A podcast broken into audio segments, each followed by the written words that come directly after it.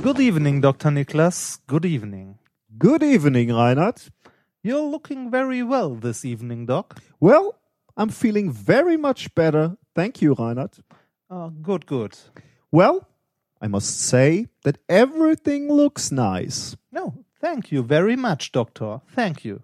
Is everybody here? Indeed, they are.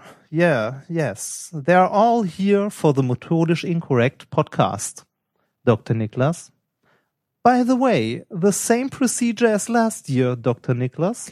The same procedure as every year, Reinhard. Well, I'll do my very best.